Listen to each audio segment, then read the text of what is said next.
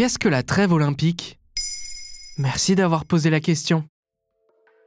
Dans quelques mois, Paris accueillera les Jeux olympiques d'été pour la troisième fois. Mais l'enthousiasme peine à se faire sentir, notamment chez les franciliens, qui sont 44% à penser que l'accueil des Jeux est une mauvaise chose, selon un sondage Odoxa publié en novembre 2023. C'est le double d'il y a deux ans. Au milieu des considérations locales se posent aussi des considérations internationales et diplomatiques. Pour la première fois, un vote a été requis pour l'adoption de la trêve olympique. Qu'est-ce qu'elle implique cette trêve olympique? Pour faire simple, la trêve olympique est une période de cessez-le-feu international qui commence 7 jours avant les Jeux et termine 7 jours après. Elle est régie par l'ONU en partenariat avec le Comité international olympique. Un an avant chaque édition des Jeux, l'ONU réitère son soutien au CIO en adoptant par consensus et sans vote cette résolution. Pour l'édification d'un monde pacifique et meilleur grâce au sport et à l'idéal olympique. Outre le cessez-le-feu, les États membres s'engagent également à travailler à la résolution pacifique des conflits. Et depuis quand elle existe, cette trêve? C'est un héritage de l'Antiquité. À l'époque des Jeux antiques, l'Ekecheria, ou trêve sacrée du nom de la divinité de l'armistice, était observée. Mais contrairement à ce que l'on pourrait croire, il ne s'agissait pas du tout d'un cessez-le-feu total. Toute personne qui se rendait aux compétitions pouvait traverser des zones de guerre sans danger, et la ville qui accueillait les Jeux ne pouvait également pas être attaquée durant cette période.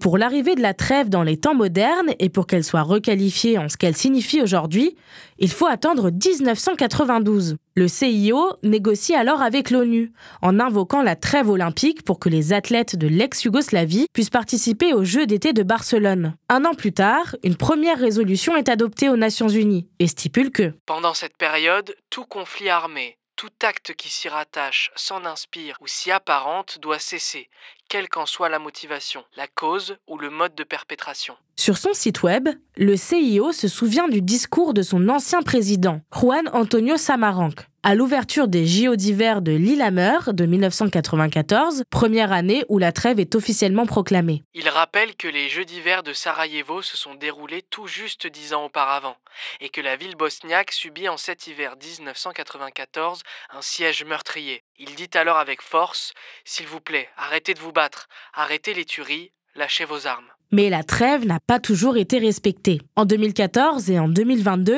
la Russie est condamnée par l'ONU et le CIO pour ses attaques de la Crimée et de l'Ukraine pendant la période de cessez-le-feu. Résultat, les athlètes paralympiques russes et biélorusses sont interdits de compétition en 2022. La Russie a donc demandé un vote pour la résolution concernant les Jeux de 2024, en mettant en exergue l'absence dans le texte de Principe d'un accès égal et non politisé. La trêve olympique est finalement adoptée fin novembre 2023, et les athlètes russes et biélorusses pourront participer aux Jeux, mais sous une bannière neutre. Pour l'historien Patrick Clastre, interviewé par Radio-Canada, cette trêve est plus politique qu'on ne le pense et permet de donner un sens aux Jeux. À quoi sert ce mouvement s'il ne favorise pas la paix par le sport? C'est pour le CIO une occasion d'occuper une position de surplomb éthique. Voilà ce qu'est la trêve olympique.